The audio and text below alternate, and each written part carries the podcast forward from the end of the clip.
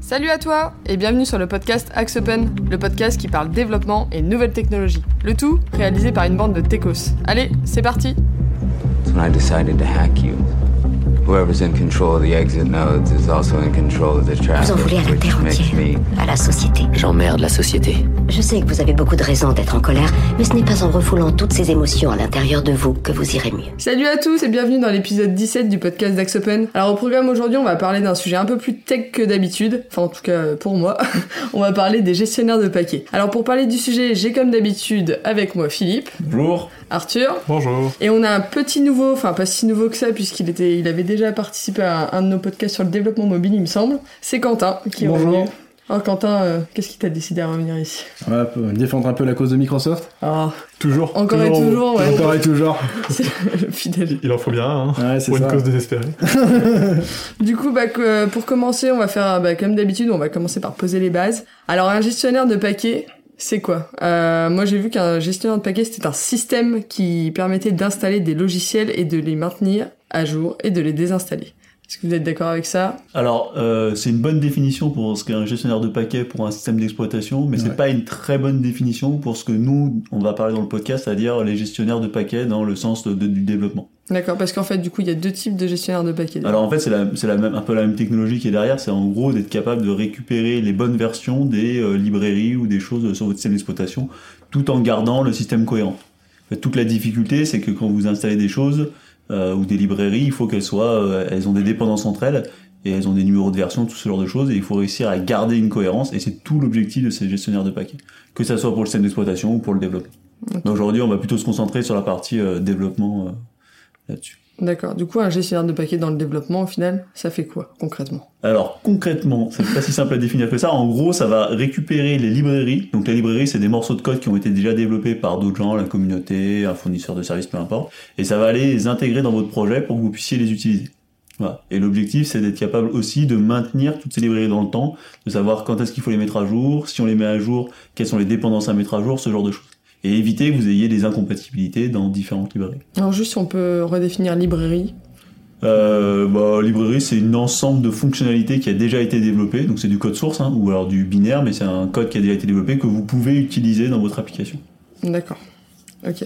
Et du coup, les gestionnaires de paquets, ils sont d'autres utilités que ça ou c'est euh, ou ils font que que ça Ils essayent déjà de faire ça, Ils et essayent. ils le font plus ou moins bien. Après, euh, on va parler directement de, de- des gestionnaires de paquets, donc euh, on va dire type Maven, type Grattel, etc. Ils font aussi de la gestion de build, Mm. de la gestion de profil, donc pour créer des, des profils, par exemple euh, type développement, type recette, où on a juste à rentrer une commande, par exemple, pour créer l'environnement, enfin pour créer l'application en mode recette, et ça va automatiquement euh, créer le, le package, enfin le, le, le paquet de l'application avec des euh, paramètres qui sont déjà prédéfinis. Donc ça permet aussi de faire, on va dire, du paramétrage d'environnement pour le pour l'applicatif. quoi. Ok. Et du coup, euh, donc le gestionnaire de paquets, ils font déjà pas super bien ce qu'ils font, mais ils vont se mettre sur d'autres choses, c'est ça? Bah, sur la partie compile, je dirais que ça marche plutôt Oui, pas mal. ouais, c'est pas la partie pire, mais euh, la partie gestion de paquets, c'est toujours un peu plus compliqué. Ouais. Mais il faut dire que le problème est très très complexe. Mm. hein, c'est pas. Ok. Parce qu'au final, bah, quel problème ça pose et pourquoi est-ce qu'on en a besoin de ces, euh, Alors, ces gestionnaires Euh, pour... Alors à l'époque, on faisait pas comme ça il y, a, il y a 10 ou 15 ans en arrière. En fait, on récupérait les morceaux de code qu'on avait besoin. euh, Ça me fait rire parce que. Philippe fait toujours les points historiques. c'est important parce qu'une technologie, elle répond à un besoin. Et, le- et en fait, ce qui était compliqué, c'était de savoir euh, quand est-ce qu'il fallait mettre à jour une dépendance ou, ou ce genre de choses. Et du coup, le, le but de ces outils-là, c'est justement d'être capable de dire, bah, j'ai besoin de la librairie, euh, je sais pas, euh, génération de PDF, c'est une version euh, 7.2, mais cette, cette librairie génération de PDF, elle, elle dépend d'autres librairies de, manipulation de PDF, n'importe quoi. Et vous avez une espèce de graphe de dépendance, et en fait, c'est très compliqué à maintenir en tant que développeur de, de savoir qui est mis à jour, quand est-ce qui est mis à jour. Et l'objectif de ces, gestionnaires de paquets, c'est de dire, bah, moi, j'ai besoin de la librairie de gestion de PDF, et tu te débrouilles pour aller récupérer tout ce dont cette librairie a besoin. Mm. Voilà à quoi c'est censé, euh, enfin, censé faire. Mm. Ça permet aussi d'éviter les duplications. Par exemple, si deux librairies qu'on utilise utilisent le même, euh, la même autre librairie, ça évite d'avoir à télécharger deux fois euh, si jamais euh, on, avait- on l'avait téléchargé en dur en fait dans, le, dans notre projet. Donc ça permet d'optimiser. Après, euh, comme il dit, euh, ça peut devenir un, un tas de nœuds euh, horribles si jamais on a beaucoup de librairies. Et je pense que c'est le plus gros défaut de, enfin le défaut. En même temps, c'est c'est comme ça que c'est fait. Il n'y a pas vraiment de solution euh, en ce moment pour, pour essayer de démêler tout ce, tout ce bazar.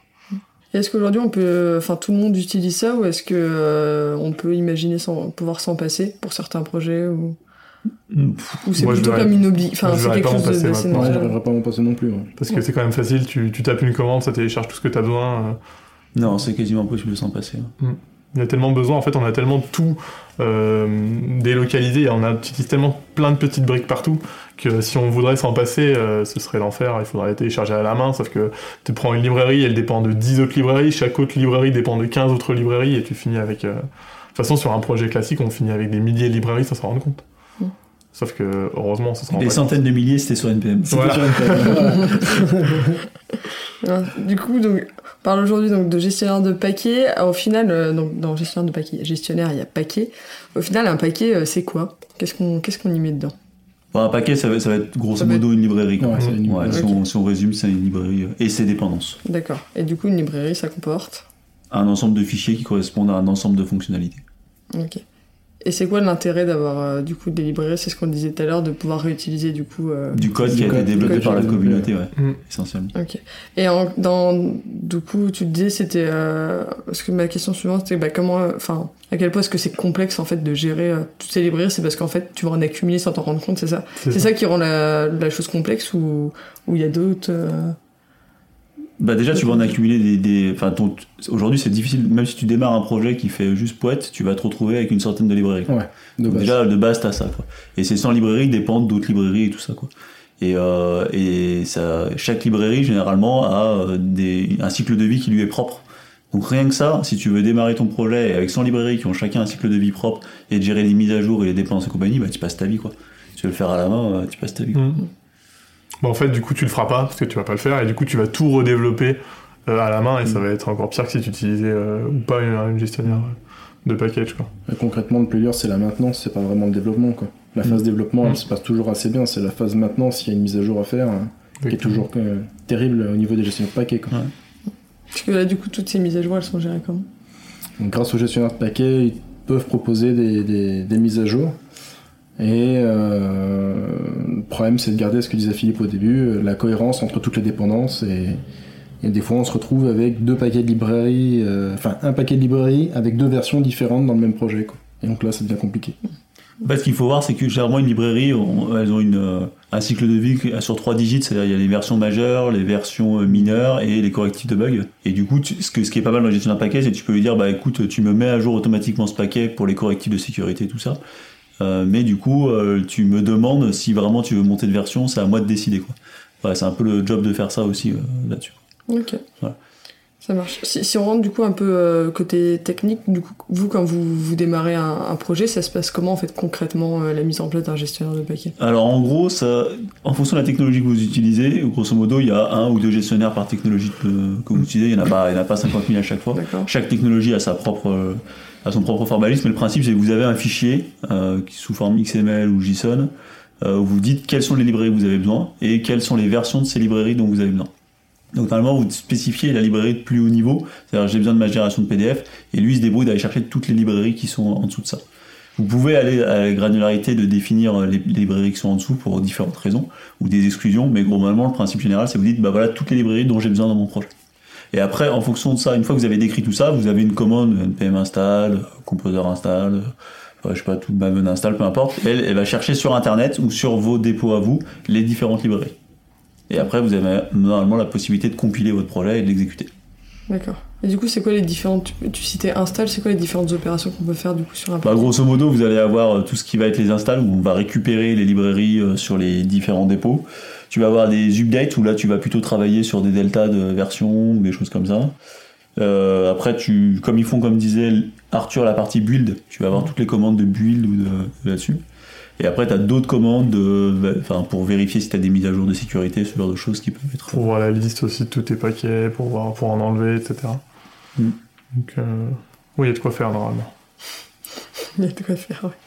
Et comment est-ce que est-ce qu'on peut gérer du coup les montées euh, les montées de version des paquets? Du coup, c'est le gestionnaire qui qui, Alors- qui propose, ça se passe comme? Tout ce qui est gest- les, les gestions mineures, généralement, c'est euh, tu laisses le gestionnaire de paquets faire. Donc il se débrouille assez bien, sauf si des fois, il y a des fois c'est mal fait dans la communauté, donc tu as une mise à jour mineure qui pète tout dans ton projet. Après, Et là, Oui. la joie. Je vais jamais faire les mises à jour. Moi, je mets jamais les mises à jour mineures automatiques parce que c'est trop dangereux. Ça peut casser en plein milieu d'une mise en prod. Enfin, ça peut être trop, trop compliqué. Donc, je préfère monter à la main, même si ça prend un peu plus de temps. Au moins, on est vraiment sûr qu'il se passe rien. Parce que même sur un, même sur un- une mise à jour, euh, même pas mineure mais corrective, ils peuvent oublier une, une virgule, oublier un point virgule et ils peuvent tout casser. Et puis ça fait tout péter, ouais. Donc euh, ça nous est arrivé sur BaseIPE où euh, sur la mise sur l'IQ prod, donc c'est-à-dire juste avant la prod ça marchait. Le lendemain on a mis en prod et ça marchait plus du tout parce qu'il y avait une mise à jour qui avait été faite 30 minutes avant et ça avait craché la mise en prod. du coup euh, on était content. donc voilà, depuis je ne mets plus jamais les paquets. euh. Bah après c'est une façon de façon de faire quoi. Globalement ça marche euh, c'est bien. Vous faites comment, vous? Du coup, sur les paquets. Alors, généralement, on met jamais le projet à jour avant la mise en production. Non, déjà. Voilà, et après, par contre, euh, on essaye de suivre les paquets de haut niveau. euh, si vous faites par exemple du Angular et que l'Angular monte de version, vous Mm. essayez de suivre de proche en proche euh, les, les mises à jour. Euh, mais mais c'est pas souvent géré. Enfin, c'est souvent euh, euh, les mises à jour sont souvent contraintes. C'est-à-dire que vous avez besoin d'une librairie qui est en telle version, du coup vous êtes obligé de vous faire monter votre projet. Et là vous vous pleurez parce qu'il faut mettre tous les packages à jour là-dessus. Mais c'est pas pas un job très marrant quoi. En général, quand il y a une enfin quand il y a une, un gros package qui monte de niveau, il faut monter tous les autres derrière. Enfin, Mm. comme pour Angular, par exemple, si on passe d'Angular 6 à 7, il va y avoir euh, 15 euh, packages à monter à la main derrière. Parce que ben, le problème, c'est qu'ils sont tous euh, contraints de rester au niveau de- d'Angular. Et après tu pries que la, la petite librairie que tu utilises, elle, elle a Exactement. suivi la mise à jour. C'est ça, que et ce soit net à jour, C'est sinon, euh, sinon bah, t'es obligé de tout, tout remettre avant. Ouais. Ouais. Et côté sécurité, euh, ça se passe comment? Parce que Ah, c'est dégueulasse. Terrible. Bon, en fait, le problème, c'est que ça télécharge les dépendances automatiquement. Et donc, je prends l'exemple sur NPM parce que j'avais lu un article la dernière fois. C'est que par exemple, tu utilises un package A qui, lui, tu sais qu'il est sécurisé parce qu'il est téléchargé un million de fois. Lui, il utilise un package B qui est un peu moins sécurisé. Et ce package B utilise un package C qui, lui, est complètement corrompu. Et en fait, tu vas télécharger dans ton poste le dernier package et ton PC sera infecté. Et il y avait eu le problème sur une très très grosse librairie il y a pas longtemps, justement, où des millions de clients ont été infectés. Parce qu'ils avaient pris une, ils avaient pris une, une dépendance d'NPM sans faire exprès. Enfin, une dépendance sans vraiment vérifier. Et c'était un package qui était téléchargé des millions de fois, et du coup, ça va affecter. C'est euh, que, ouais, en fait, ce que, ce que quand, on, quand on démarre un projet et qu'on démarre, en fait, on sait pas trop euh, ce qu'on embarque dans le projet. Ouais. C'est un peu le défaut de, de copier-coller d'internet, quoi. Et Puis du on peut coup, pas se- se permettre de vérifier toutes les, toutes les, tous les packages à la main, parce que ça en ferait des, des milliers. Mm. Donc euh, il faut un peu essayer de se fier. Si jamais un package est beaucoup téléchargé, tu peux te dire, bon, peut-être qu'il est safe, mais il y a vraiment. Moi, je pense qu'il n'y a aucun moyen de vraiment être sûr. euh. Après, euh, sur le côté Nugget, on a tous les paquets qui sont peuvent être vérifiés Nugget, par les le gestionnaire de. gestionnaires de Microsoft. Oui, forcément. Euh, ils sont vérifiés très, très souvent par la communauté ou par Microsoft eux-mêmes. Mm. Ce qui fait qu'il y a énormément de packages qui à la base étaient indépendants, des développeurs comme vous et nous à développer des petits, petites librairies en droite à gauche et qui ont été euh, réalisés par Microsoft et maintenant ils ont l'appellation Microsoft ce qui quand même est un gage de sécurité Mm. Garantie quand même Ah, c'est sûr que quand t'as un éditeur derrière, c'est toujours un peu plus fiable. Ouais. C'est comme tous les paquets qui viennent sur Java de Apache, de la Ouais, fondation Apache, Tu te dis que c'est. t'es globalement sécure. c'est ça D'accord, du coup, euh, la sécurité, euh, Ah, c'est pas. c'est pas le fort. C'est pas le Surtout pour les applis web, quoi. Enfin, on peut facilement mettre un script JavaScript, enfin un petit script euh, oui, JavaScript en plein milieu et puis euh, faire des trucs pas très cool, quoi. Et côté perf, ça donne quoi? Voilà, il y a, y y ça va. hein. Pour moi, ouais, il y a deux parties côté perf. Il y a la partie euh, à l'exécution, ça change rien parce qu'en fait tout est compilé donc euh, là-dessus. Par contre, c'est sûr que quand vous faites un, un composer install, un npm install, un maven install et compagnie et qui va télécharger la moitié de la terre sur internet, Ça, peut être long quoi. ça peut être très long Ça peut être très Mais long. par exemple, euh, sur le projet là pour EDF, pour un ordre d'idée, on a un projet qui est très très, enfin il est vraiment tout petit, c'est un starter kit donc il n'y a rien de base. Et le package, euh, tous les paquets NPM font 250 mégas. Donc c'est assez lourd à télécharger. Et par contre, quand on compile Mais le, le- JavaScript, c'est le, léger. binaire, c'est léger. mais quand on compile le binaire, après on arrive sur moins de 1 méga. Donc euh, en production, c'est c'est c'est Bah, parce ridiculement que léger quoi. souvent on télécharge la moitié de la terre et on en utilise euh, 1% de Ouais, parce qu'il y a des librairies qui sont juste pour le développement et qui ne sont pas utilisées pour le runtime. Donc, euh, Mais oui, c'est sûr qu'il faut pas avoir une, une ADSL quoi. Ok, mais bon, ça, normalement, euh, Oui, maintenant. moins en moins. Il n'y a pas de problème. Non, mais c'est juste que. Après, généralement, les grosses entreprises ont, euh, ont des systèmes de gestion de paquets en interne dans En l'entreprise qui cachent les paquets euh, d'internet. Ça va assez vite. quoi. Les cache comme ça on les voit plus. Ça. Et euh, du coup, est-ce que vous avez des, euh, un peu des best practices à, à, à partager euh, quand, euh, quand on choisit son gestionnaire de paquet ou quand on met en Alors pour choisir le gestionnaire de paquet, je pense qu'il faut prendre celui qui va bien avec la techno. Ouais. On va, ça, on va je- en parler après. Ouais. mais, euh, Après, euh, je pense que la règle d'or, c'est le moins de librairies possible, le Mm. moins de librairies Ouais, c'est possible, le moins de librairies possible. Surtout dans les techno web, on a tendance, les développeurs ont tendance à dire, euh, ils, ont une petite fonction qui, qui savent pas trop comment faire, ils vont chercher sur internet et ils vont choper une librairie qui fait euh, 250 kilos de fonctions euh, pour une fonction qui aurait été pris 5 minutes de recoder. Ouais. Donc l'idée, c'est que euh, moi, sur les projets que je manage, j'interdis aux développeurs de rajouter des librairies. Et en tout cas, c'est toujours, euh, c'est toujours validé par quelqu'un qui a la vision un peu globale de, du truc, quoi. Et moi, je dirais jamais mettre les mineurs à jour automatiquement. Mais bon, après, ça, c'est mon problème. c'est mon, mon point Moi, de vue. favorisé par la communauté ou par euh, Ouais. une société euh, Ouais. Prendre des sur packages laquelle on a confiance. Quoi. très téléchargés. Parce qu'en plus, la, la- la- la difficulté, c'est que vous prenez un package euh, à l'heure X d'un petit gars sur Internet qui a fait sa petite librairie qui va bien. Dans deux ou trois ans, vous allez mettre à jour votre applicatif. Enfin, rien ne vous dit que cette petite, applica- cette petite librairie à la noix que vous avez utilisée, elle soit encore maintenue ou disponible. Ouais. Et là, vous bloquez votre projet parce que vous êtes euh, bloqué là-dessus. Donc, il faut quand même que ça se manège, il faut quand même que ça se réfléchisse, au moins au niveau de la gestion de projet, de se poser la question de savoir euh, si oui ou non euh, on utilise ça. Et à l'inverse, du coup, il y a, il y a des, euh, il y a d'autres risques euh, majeurs euh, auxquels il faut faire attention. Mis à part, du coup, euh, le fait d'avoir confiance en, en une librairie. Et... Bon, après, Ouais, les le risques risque majeur, c'est que la librairie soit abandonnée. Quoi. Ouais. Ouais, Ouais. c'est ça le vrai risque du truc. Quoi. Ok. Ouais.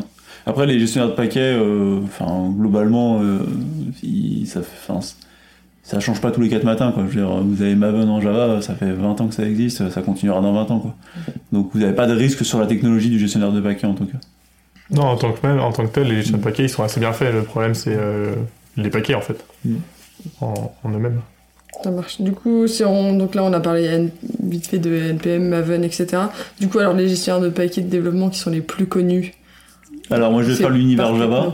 Ouais. Java, vous en avez deux principaux. Vous avez Maven qui est l'historique euh, là-dessus et qui a une syntaxe XML qui est un peu lourd mais on peut, dont on peut tout faire. Et là, depuis quelques années, vous avez Gradle qui utilise les mêmes dépôts que Maven mais qui a une syntaxe plus légère en JSON, un peu, plus cool là-dessus. Mais les deux sont compatibles l'un à l'autre donc euh, du coup ça fait un peu la même chose. Avant, vous aviez un truc qui s'appelait euh, des trucs comme Ant et compagnie mais ça n'existe plus vraiment. Je vais arrêter ma partie historique. Alors, en 1985, ils ont sorti Ant. Après, pour Angular, il y a NPM, qui est euh, gestionnaire JavaScript, c'est NPM, donc c'est qui vient de Node. Il y a Yarn, il me semble aussi. Ouais. Et il y a. hum, Comment il s'appelle? Bower, Bowser, ouais, Bower. Bower et Gulp. Bower. Gulp, exactement, ouais, aussi. Ça, il y en a pas mal. Mais pour moi, le plus gros, c'est que ça reste quand même NPM. NPM. Ouais. Yarn un peu, mais ouais, NPM globalement. Pour PHP, vous avez tout ce qui est composer là-dessus.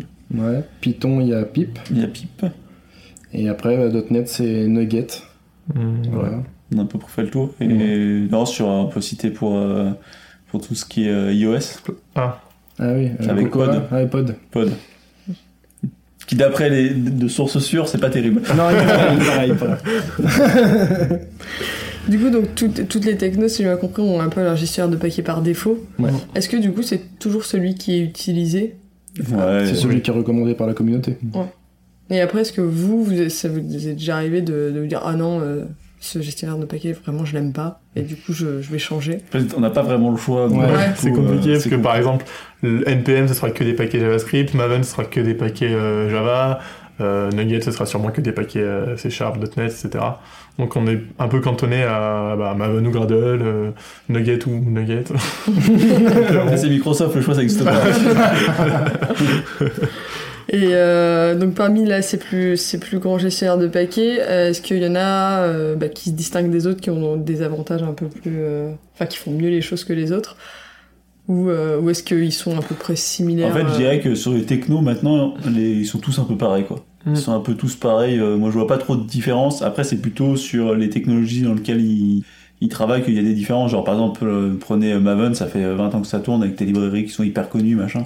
Donc, ça fonctionne plutôt pas mal. Prenez NPM, c'est quand même une techno qui est plus récente. Il y a des tonnes et des tonnes de paquets, beaucoup plus par la communauté, euh, Mhm. un peu de branquignol. Du coup, euh, vous avez des problèmes, mais qui sont pas tellement dus à NPM, mais qui sont plus, sont, sont plus dus à l'univers euh, un vrai. peu merdique de tous ces petits paquets. Non, ouais. Après c'est vrai que je trouve que NPM est arrivé quand même rapidement sur le au top. C'est vraiment d'un seul coup. euh, Trop rapidement, peut-être. Peut-être trop rapidement, mais ça veut peut-être dire que qu'il a fait ses preuves, ou alors euh, les gens ont juste adopté rapidement. Mais oui, euh, concrètement. Enfin, t'as pas eu un problème, un projet où t'as pas eu un problème avec ce truc. Ouais. Oui, bah après, voilà. bon, après, je peux la dire, mais semaine dernière- La aussi. semaine dernière, on a pété le pipeline de prod à cause de ça. Enfin, tu vois. C'est vrai. Bah, Maven aussi, des fois, c'est pas. Des fois, Maven, pour comprendre comment ça marche, euh, Ah oui, tout ce XML, euh, c'est lourd, Alors hein. que personnellement sur Microsoft, j'ai jamais eu de problème. hein. Super, bah écoute, on va passer sur Nugget. Allez, on vous attend tous. Qu'est-ce qui est bien chez Nugget Euh, chez Nugget, déjà, il y a toute une grosse partie qui est la gestion de, euh, des versions, mais pour l'ensemble des projets d'un- d'une solution. C'est-à-dire qu'on pourrait très bien avoir, euh, je sais pas moi, pour trois projets identiques dans une solution, euh, une librairie spécifique JSON avec un numéro de version, et en fait, il va nous dire, bah, dans tel projet, tu as deux versions qui sont identiques, mais le troisième pas. Est-ce que tu voudrais pas mettre tout au même niveau? Comme ça, au moins, bah, on est sûr qu'on est raccord sur tout le projet pour la livraison sur un même serveur, par exemple. Et donc ça, c'est quand même vachement pratique. c'est pas mal ça. hein. Ils sont bons, hein Et après, euh, bah, toute l'interface est gérée avec Visual Studio, ce qui fait que bah, c'est quand même vachement plus simple de mettre à jour et il y a quasiment pas de ligne de commande, du coup, euh, c'est quand même vachement Du simple. coup, il faut une bonne souris, quoi. C'est ça. Microsoft, quoi. Et est-ce que, donc, euh, dernière question, est-ce qu'aujourd'hui ils ont des, vraiment des grosses limites, euh, enfin des grosses choses à améliorer de, de votre côté? Ou est-ce qu'on est un peu arrivé au final au bout du, de ce qu'ils pouvaient faire de, de mieux et... pour moi, mais- ouais. Ouais, la sécurité. Quoi. Après, je pense qu'il pourrait y avoir une notion de paquet certifié, ce genre de choses. Ouais. Je sais pas si ça existe encore, mais ça devrait, ça devrait arriver un jour ou l'autre. Mais euh, non, non, non, ils, font- ils font, ils font leur job, quoi. Ouais, ça marche bien. Globalement, ça marche Mm. super bien. Bon, bon, on est plutôt content alors. Suis content. Ça marche, bah du coup on va, on va clore le sujet, on va passer au coup de gueule, coup de cœur. Euh, alors Quentin, t'avais quelque chose à nous partager aujourd'hui?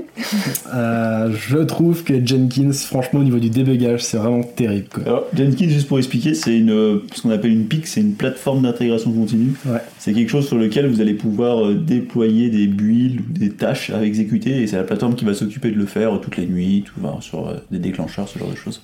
Euh, Ce sera, Dans le, ouais, ce sera le sujet de notre euh, prochain podcast. Waouh, cette, transition.